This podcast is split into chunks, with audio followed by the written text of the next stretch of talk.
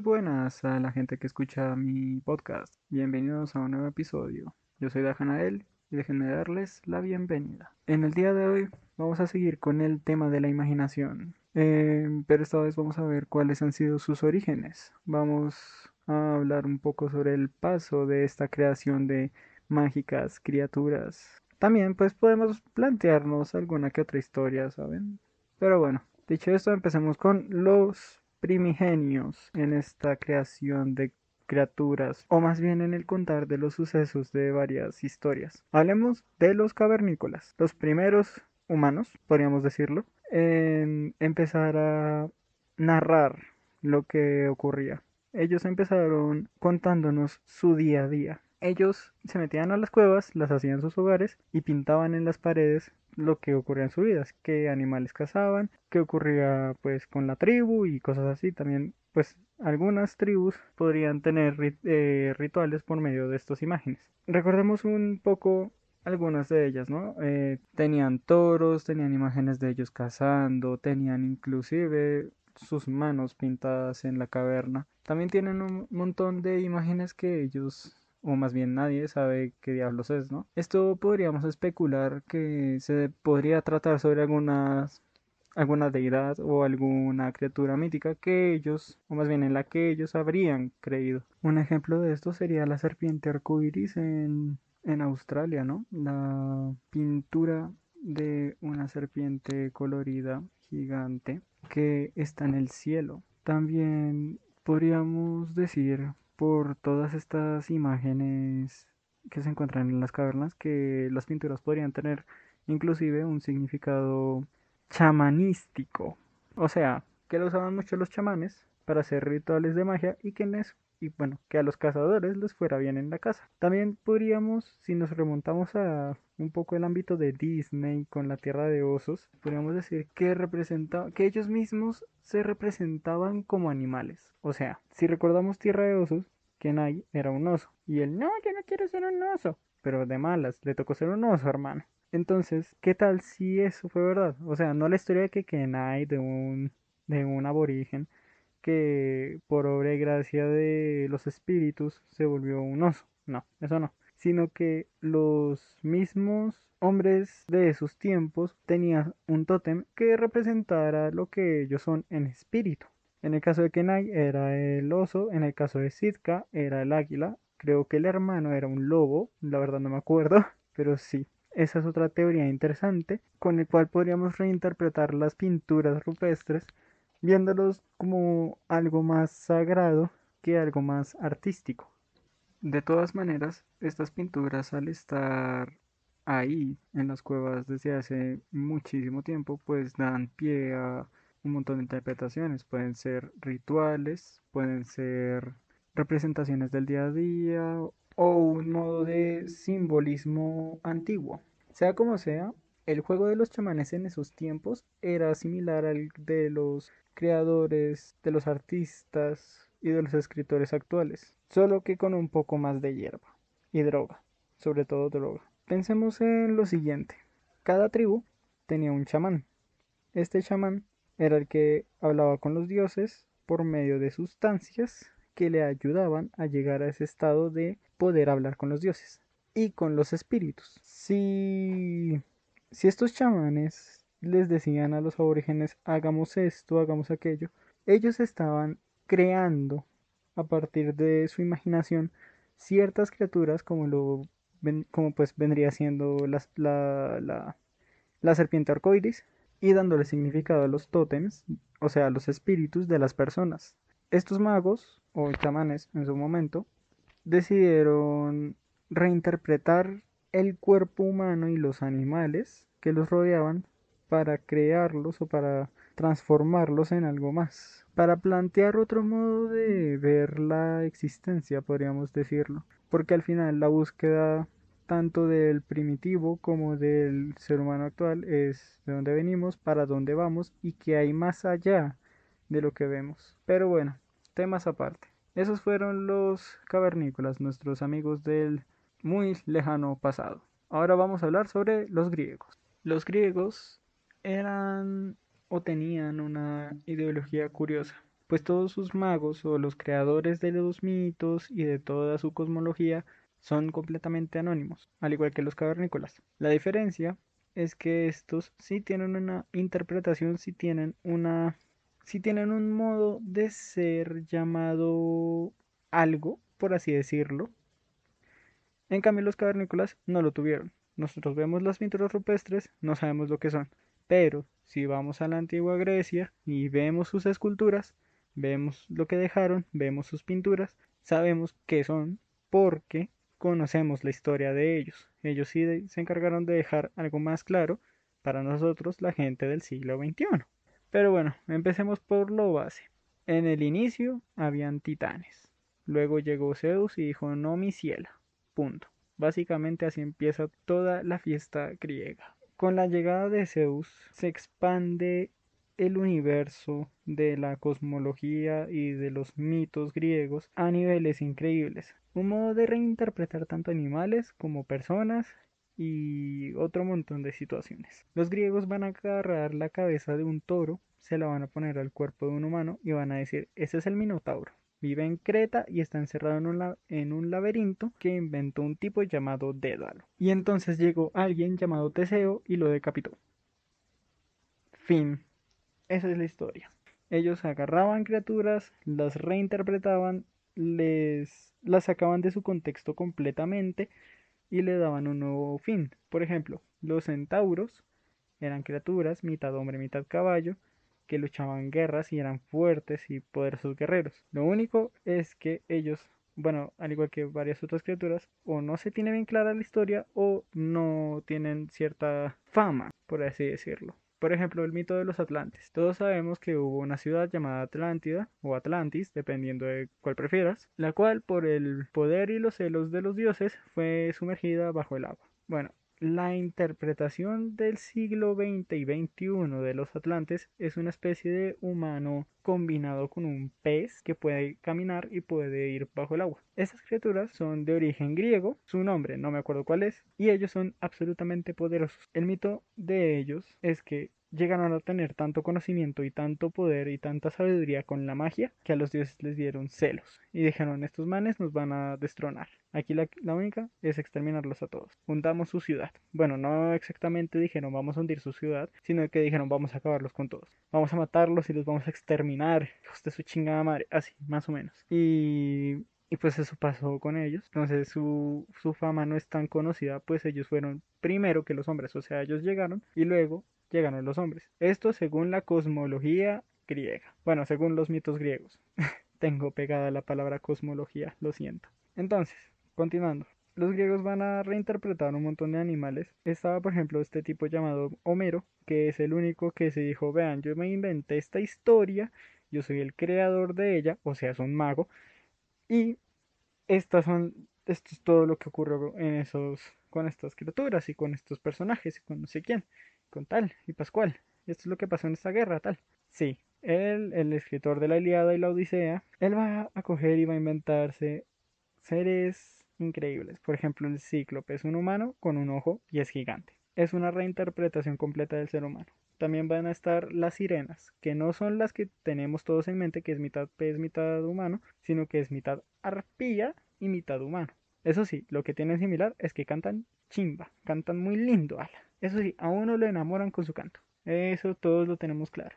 También él va a agarrar el primer concepto de bruja y la va a meter a nombre propio en su creación. Y así con un montón de historias de, de esta guerra, ¿no? Por ejemplo, el semidios Aquiles, el inmortal guerrero que murió por una flecha. Ese también va a ser una reinterpretación de un superhumano lo que también vendría siendo Hércules, lo que también vendría siendo Percy Jackson en el siglo XXI. Eso era Aquiles, un semidios.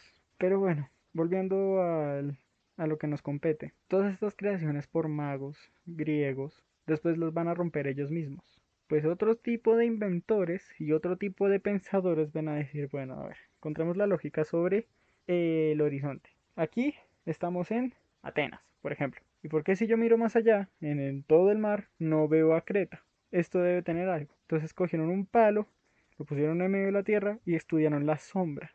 Y ahí se dieron cuenta de que la Tierra no era plana, es redonda. jaque mate terraplanistas. Y al darse cuenta de que era redonda, dijeron, hombre, todo tiene más sentido. Porque si nosotros no vemos el horizonte, significa que en cierto punto nosotros vamos a estar yendo, o sea, si seguimos derecho, vamos a reencontrarnos en el mismo lugar. Se inventaron, o más bien descubrieron, la geometría euclidiana, en la que si empiezo de un punto A y sigo adelante, voy a volver al mismo punto A. Ellos prácticamente la descubrieron. También descubrieron otro montón de, de sucesos lógicos ante propuestas eh, exóticas, como así. Descubrieron ellos cómo por medio del pensamiento encontrarle una razón a los dioses de ellos, que al final, pues, como que no le encontraron una buena definición. si, si todos conocemos la paradoja de, de Epicuro, el problema del mal. Si el mal existe, ¿cómo era? Ya. Si el mal existe, entonces Dios sabe que el mal existe. Si sí lo sabe, entonces ¿por qué no acaba con el mal? ¿Ven el punto? Si no acaba con el mal, entonces es porque no es omnipotente. Y si no es omnipotente, pues no puede ser un Dios. Ahora, el, si el man sabe que no, que no existe el mal, entonces no es omnisciente. Pero si sí sabe que el mal existe, si sí sabe que puede, o sea, si él puede acabar con el mal, entonces Dios sabe, entonces Dios quiere acabar con el mal. Si no quiere, entonces es que Dios no es bueno. Pero si sí quiere, entonces ¿por qué no lo hace? Y ahí uno puede seguir para si es para probarnos, entonces si es omnisciente, ya sabe lo que va a ocurrir y no precisa probarnos. Es una posible solución, sí, sí. Pero, ¿qué pasa si es el diablo, o en ese caso Hades? Pues es que es omnisciente, es omnisciente y bondadoso. ¿Qué? No, perdón. Si es omnisciente y bondadoso, ya habría destruido al diablo, o sea, a Hades. Pero es que son hermanos. Mira, no importa, lo hubiera destruido. Y ahora si es porque hay libre albedrío, pues Dios puede haber creado un universo con libre albedrío y sin mal si es así, entonces Dios no es bueno. Si no es así, entonces no es omnipotente. Punto. Prácticamente Epicuro puso en jaque a los dioses en un tiempo completamente religioso. y así van a descubrir otro montón de sucesos. También si ponemos otro ejemplo un poco más a las artes ocultas de esa época, Platón descubrió cómo hacer la música. Descubrió que de una cuerda, si la divides en dos y tocas la nota, la nota va a ser la que en la escala le sigue a la nota inicial. O sea, si la nota inicial es una cuerda de punto un metro, entonces 50 centímetros va a ser la siguiente nota. Espero ser, haber sido muy claro porque no pienso volver a tomar el tema. Y así van a, ellos van a buscarle una razón de ser a todo. Ellos van a dejar la, la mota inicial que tomó que tomaron los primeros, los primeros creadores de los dioses y van a encontrar, o más bien van a intentar encontrarle un sentido a la vida por medio de la razón y por medio de varios pensadores. Pero bueno, esto de la razón lo vamos a dejar para otro, otro día, o más bien para otro podcast. Por ahora, vamos a movernos otra vez. Seguimos en la misma época antigua. Vamos a ir con los chinos. O bueno, chinos, más bien japoneses. Estas personas ojirrasgadas son un, son un poco particular. Ellos tienen unos fantasmas, o más bien unos espíritus, que son llamados yokai, que después pueden ser, pues, tienen otras representaciones de ellos mismos. Tienen objetos eh, poseídos llamados Tsukumogamis. Tienen unos espíritus de venganza, por así decirlo, como que deambulan en, en el plano terrenal buscando venganza, llamados Yurei. Y después están los yokai, que son el plano más general de, este, de esta mitología. ¿Qué son los yokai? Básicamente, son espíritus sagrados que deambulan en la tierra y pues tienen diversas funciones. Por ejemplo, están los kitsune, los clásicos kitsune, que son los zorros de nueve colas. Son espíritus que simbolizan buena fortuna y también son portadores de enfermedades mortales que pues básicamente pueden matar a toda una civilización. Luego, parientes de los kitsune están los tanuki, que son mapaches que simbolizan la fortuna, la abundancia, pero también son espíritus muy ladronzuelos. Ah, una cosa que se me olvidaba del kitsune. Tiene una función similar a la de una a la de una sirena, que por cierto los japoneses también tienen una, ahorita voy a hablar de ella. Volvamos al tanuki. El tanuki no es tan dañino como el kitsune. De hecho, este es un poco más bondadoso. Solamente que tiene el tamaño de un humano, es un perro mapache, tiene los testículos gigantes, tan gigantes que eso los puede cargar como una bolsa de papas, pero esto no tiene una simbología sexual. Recordemos que Japón son particulares, son gente bastante extraña y exótica. Y esto, el cargar las huevas como si fuera un costal de papas, es un significado de abundancia y buena fortuna. Así que, hombre, ellos son, son bastante afortunados, podríamos decir. Eso sí, son bastante ladronzuelos. Después hay otros, otros espíritus. Está, por ejemplo, el Kappa, que es un personaje chiquito con un caparazón de tortuga, bastante horrible. Ojalá uno nunca se lo encuentre. Se encuentra en los ríos de, Japón. Luego también está la sirena de, los japoneses llamada Ningyo. La Ningyo es una combinación entre un pez, o sea, es completamente un pez, pero con la cara de un humano. Estos peces tienen la habilidad de poder controlar el mar y se decía que si uno ofendía a uno de esos horribles peces, ellos iban a crear un, un, tsunami que podía hundir a toda la isla de Japón. Algo similar a lo que ha pasado últimamente. Pero bueno, esos son otros, otros temas. Luego también tienen a otros fantasmas, como lo es la Ubime. Para los que vivimos de México para abajo, o sea, toda Latinoamérica, sabemos y conocemos la famosa leyenda de la Llorona. Y para los que no, pues chicos, lean. la Llorona es una señora que deambula por las calles de los pueblos llorando a grito herido con un bebé muerto en manos. Básicamente es eso. Ellos tienen su propia versión de la Llorona, llamada la Ubume, una señora que perdió a su hijo y que es la protagonista de varias historias de terror de Japón. Se dice, se comenta por el barrio, que si ella, o sea, si uno se encuentra con una Ubume y le recibe luz al bebé, esta vieja va a decir, gracias a ti este niño volverá a la vida y desaparece. Y entonces tú te darás cuenta de que estás cargando una pinche lápida. Si tú, no, si tú te dejas acorralar por el miedo que eso te vaya a dar, ese niño pues está, va a seguir muertito. Pero si tú no te dejas acorralar por el miedo, el niño va a volver a la vida. Luego también tienen otros llamados Yukiona, que son espíritus que han sido enterrados en la nieve. Los pobrecitos personajes de Japón murieron por nevadas, enterrados bajo kilos y kilos de nieve y se convirtieron en espíritus deambulantes. Básicamente es eso. Luego también tienen a estos famosos espíritus que están en todo lado en los videojuegos y en la cultura pop llamados Oni. Los Oni son los demonios japoneses. No hay nada más que hablar. Luego también tienen a otro tipo de yokai de la parte de la parte norte de Japón, llamado los Korubukuru. Korobukuru. Espero haberlo dicho bien. Y estos son personas chiquitas, chiquitas, chiquitas, chiquitas, que utilizan hojas de fuki como un paraguas o a veces algunos como ropa y son bastante sagrados para la parte norte de Japón. Seres bastante curiosos. Luego, ya refiriéndonos más a nuestros amigos chinos, está este mono del cual se basa prácticamente todo lo que quiera ser representado chino, llamado Son Wukong. Él nace en la clásica, en la novela clásica épica Viaje al Oeste, que va sobre cuatro obras clásicas de pues la literatura china.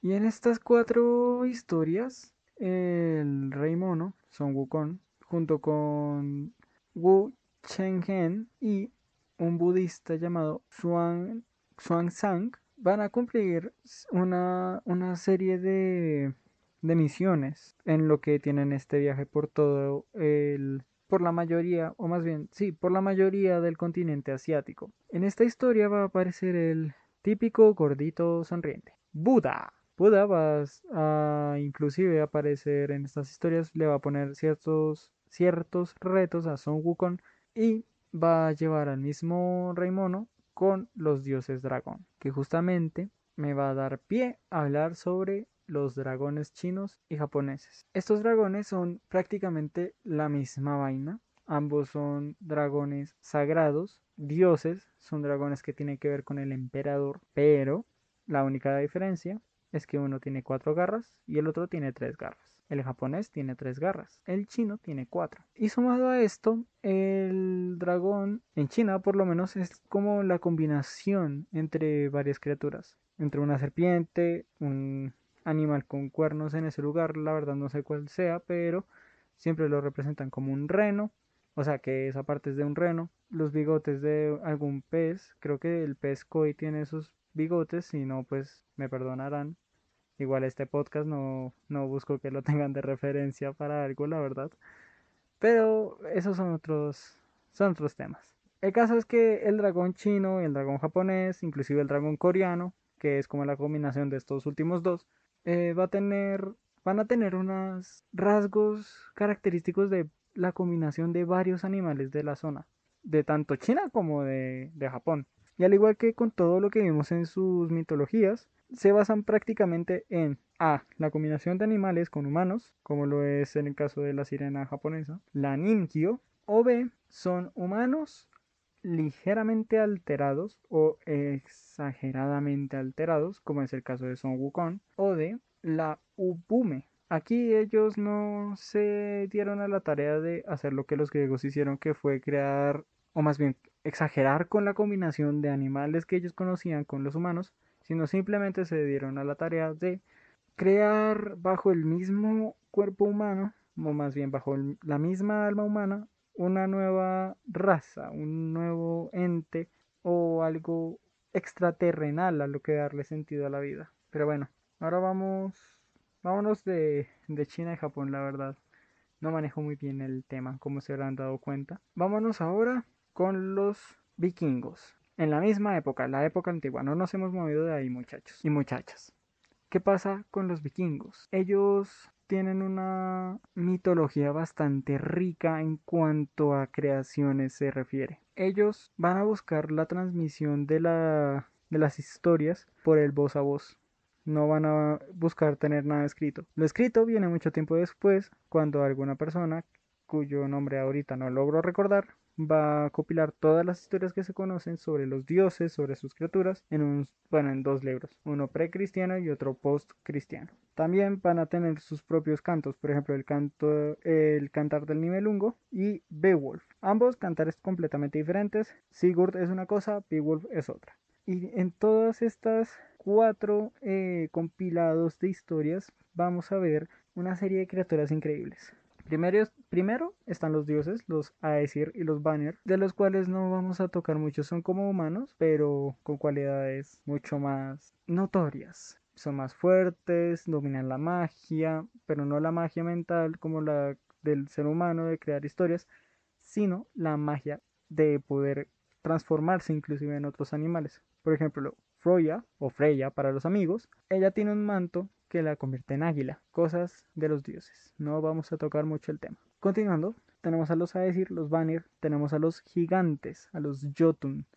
Los Jotun tienen varias razas, están los gigantes de hielo, los de fuego, y estos gigantes van a, van a ser representados pues no siendo fieles a los humanos. Ellos van a tener una alteración en la forma por así decirlo. El caso es que no son completamente fieles a los humanos, es difícil de explicar. Solamente quédense con eso. No son completamente fieles a los humanos, ninguno, ni los Jotun, los de normales, ni los de hielo, ni los de fuego. Ninguno es, ninguno es igual. El único que podría ser similar es Loki. Loki no es una Aesir, déjenme decirles, tampoco es un Vanir, es un gigante. Recuerden, Marvel nos ha mentido todo este tiempo. Loki no es hermano de Thor, no, no. Y además él tuvo varios hijos, tuvo cuatro. Está Sleipnir, el caballo de Odín, que es un caballo de cuatro, de cuatro, de ocho patas, perdón. También tuvo a la serpiente de Midgar, a Jormungandr, que va a alcanzar un tamaño colosal. Va a darle la vuelta a Midgar y va a terminar mordiendo su propia cola. También estaba esta otra mujer hermosa por un lado de la cara y por el otro lado de la cara estaba completamente muerta y descompuesta. Ella se llama Hel, perdón, se llama Hela, se, llama Hela. Hel es donde ella habita. Ahorita vamos para allá. Y también está el lobo gigante, el lobo Fenrir.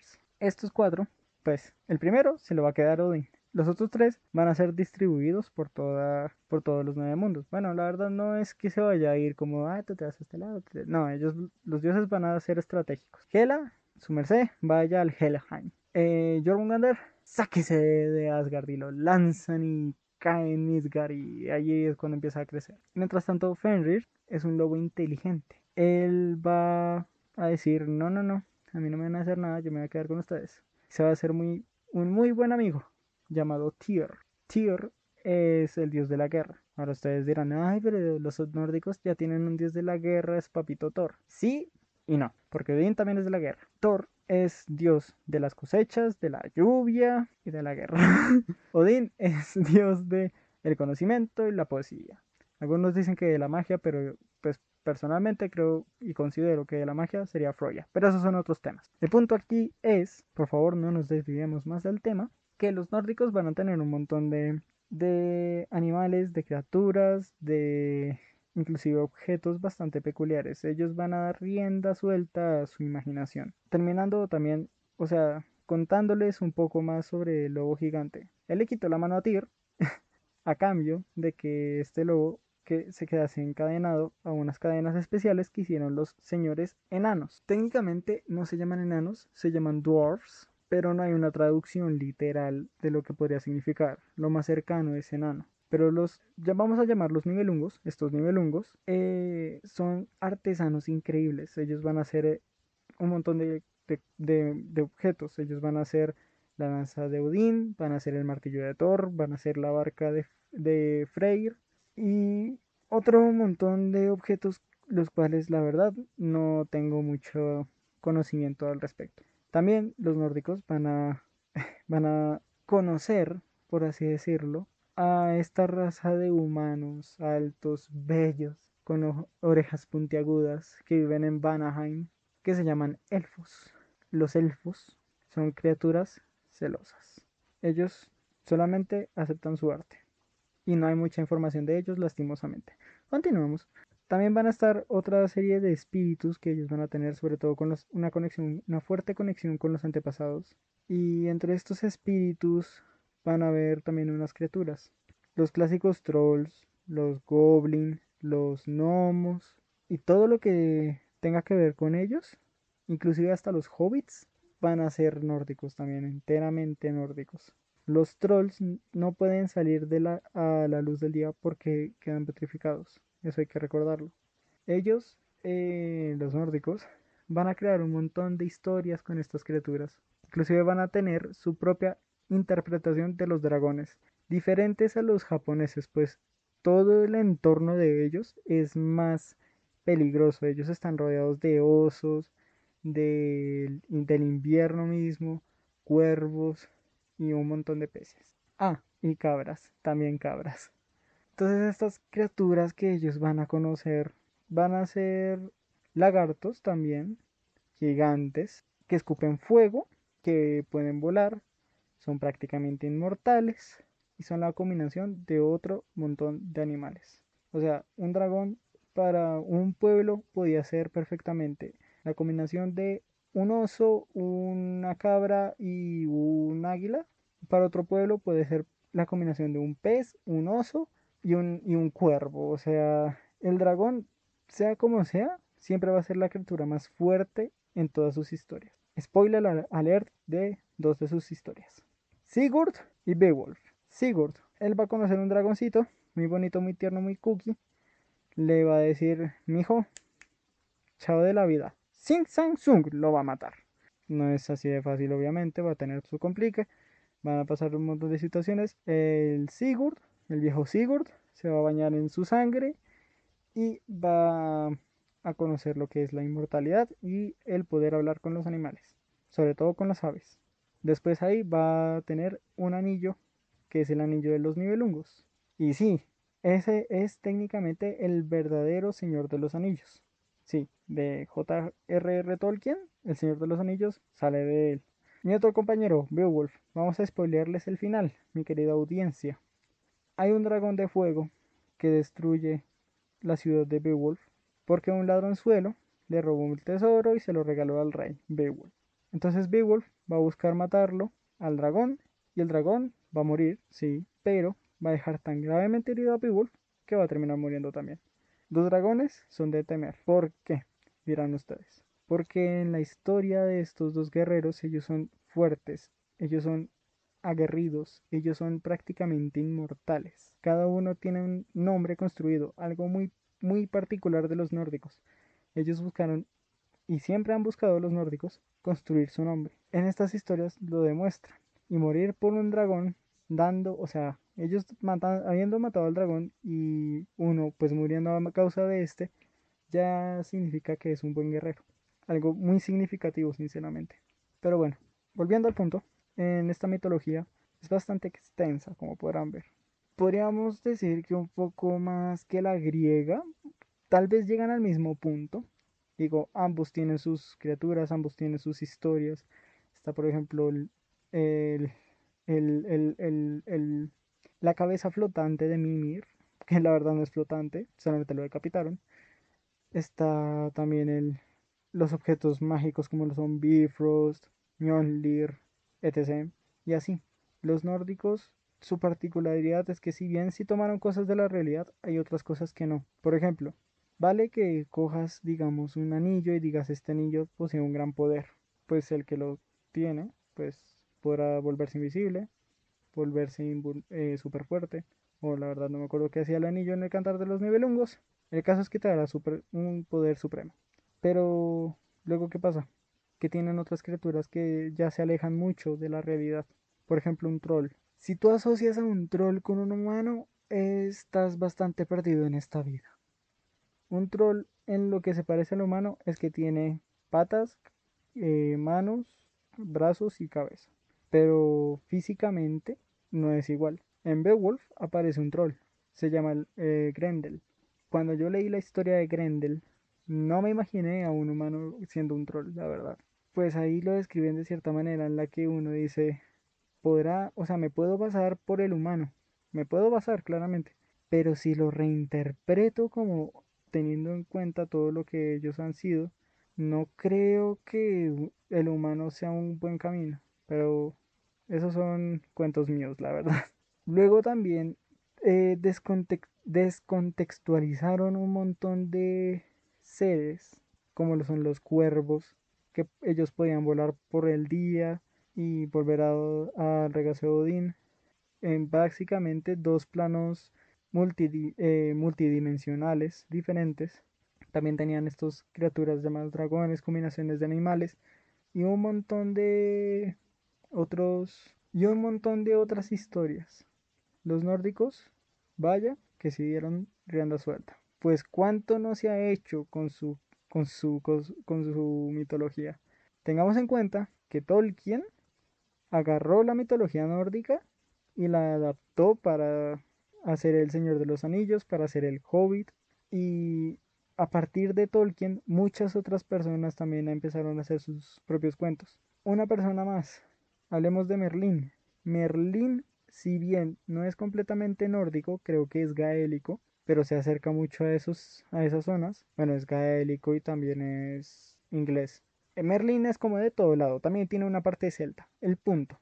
Merlín habrá llegado a estos puntos de la, de la vida cotidiana de la gente. Siempre hemos escuchado, tanto en Harry Potter como en Lord of the... ah, no, perdón, en D&D, que hay un mago superpoderoso que se asemeja a Merlín, en el caso de D&D, o es simplemente Merlín, en el caso de Harry Potter, que posee un gran poder, un gran conocimiento. Merlín también se va a formar su propio, su propio carácter, se va a ganar su propio nombre.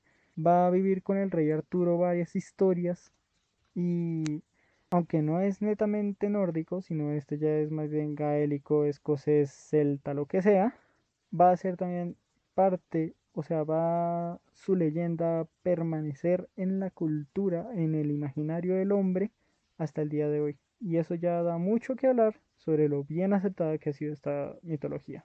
Ahora, ahora hablemos un poco de los egipcios. Los egipcios eran personas con un imaginario bastante celestial. Ellos van a creer en los animales que tienen alrededor, los van a descontextualizar y los van a recontextualizar posteriormente en deidades. Amon Ra es prácticamente un pájaro, es un chulo. Bueno, no es un chulo, pero es un pájaro, una especie de pájaro allá en, en Egipto. Anubis es un chacal. Set es un perro cuyo nombre no recuerdo. Osiris y Isis, Horus, todos son animales. O tienen un rasgo animal, sobre todo la cabeza. Son como el minotauro, pero con otras personas. De con otros animales, perdón. De ellos se dice que desciende la raza de los faraones. Bastante high, estaban bastante drogados si me lo preguntan. Más que los nórdicos, para decir eso. Porque por lo menos los nórdicos respetaban que los dioses eran una cosa, los humanos eran otra.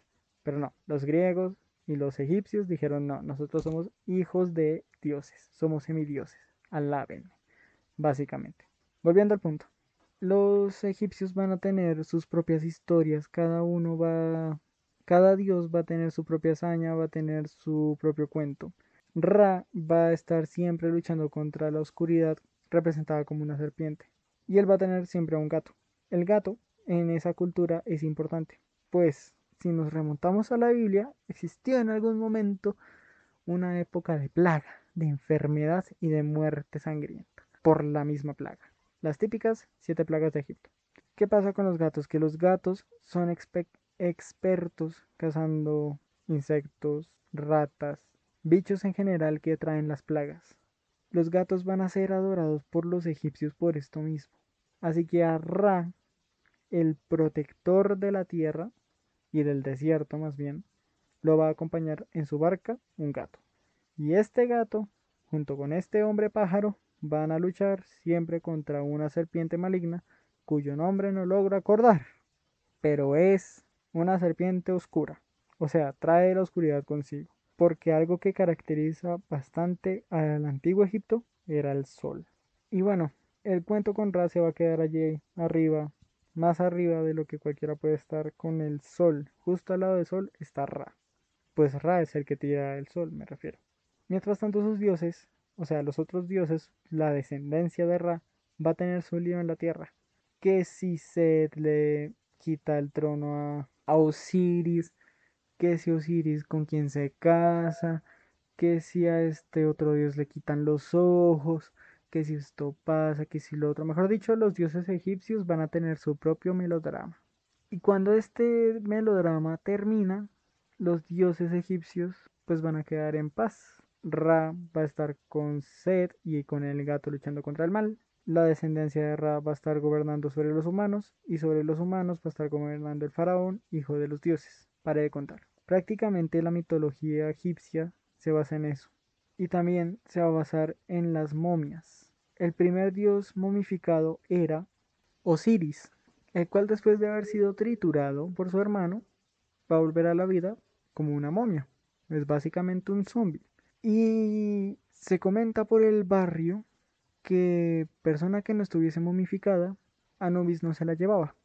Anubis, dios de los muertos. Prácticamente toda la gloria de Egipto se centraba en alabar al faraón, alabar a los dioses obviamente, y en la muerte, lo que, iba a pasar en la muerte, pues ellos tenían en su mitología un fin fijo, un fin cerrado. Algo que no hablé de los chinos, ni japoneses, ni eh, nórdicos. La muerte en cada cultura es diferente. Los chinos, uno trasciende a otro plano. Los nórdicos, uno va a uno de muchos salones. Va al hall, o sea, Valhalla, al Helheim o a diversos salones que tengan los dioses. Pero para los egipcios, ah, o pasas o no pasas. Hay una puerta que es custodiada por un animal. Este animal es un dios de la justicia parece la combinación entre un perro y un cocodrilo. Su nombre, su nombre era Amut, un, como ya lo dije, cocodrilo perro. Para pasar por la puerta y trascender a un plano espiritual y llegar a la vida eterna o al descanso eterno, a lo que ellos tuvieran, tenías que pasar una prueba. Y era que si tu corazón pesaba más que una pluma, la pluma de Maat, pues el dios de la justicia, o sea, Hamund, se va a comer tu corazón, no vas a trascender, se quede aquí. Pero si tu corazón pesa menos o pesa igual, podrás trascender a este otro plano. ¿Cómo hacías para que tu corazón pesara menos? Bueno, no cometiendo ningún pecado en esa época. Los pecados se los quedo debiendo para algún otro momento. Pero por ahora, eso es básicamente la historia de la mitología egipcia. Un montón de seres humanoides combinados con criaturas y en contadas ocasiones criaturas combinadas como lo que es el dios de la justicia que se limitan a cumplir labores muy específicas. Vistas estas cinco mitologías diferentes cada una. Nos podemos poner a pensar actualmente qué ha pasado con eso. La mitología nórdica prácticamente ha influido en todo. Los egipcios son un gran caldo de creación, pero no es aprovechado. Los griegos son bastante populares y los chinos, al igual que los japoneses, un poco más de lo mismo que los griegos. Los cavernícolas dejan toda libre interpretación, entonces no podemos sacar nada de ellos. Para nosotros poder llegar a crear algo nuevo, ¿qué debemos hacer? Si ellos se basaron inicialmente en cosas que ya estaban creadas, ¿eso significa que la, la imaginación se limita a la realidad? No puede, o sea, no podemos crear nada o ¿cómo es esto? Si quieres saber la respuesta, espera mi siguiente podcast. Yo fui Dajanael y muchas gracias por escucharme.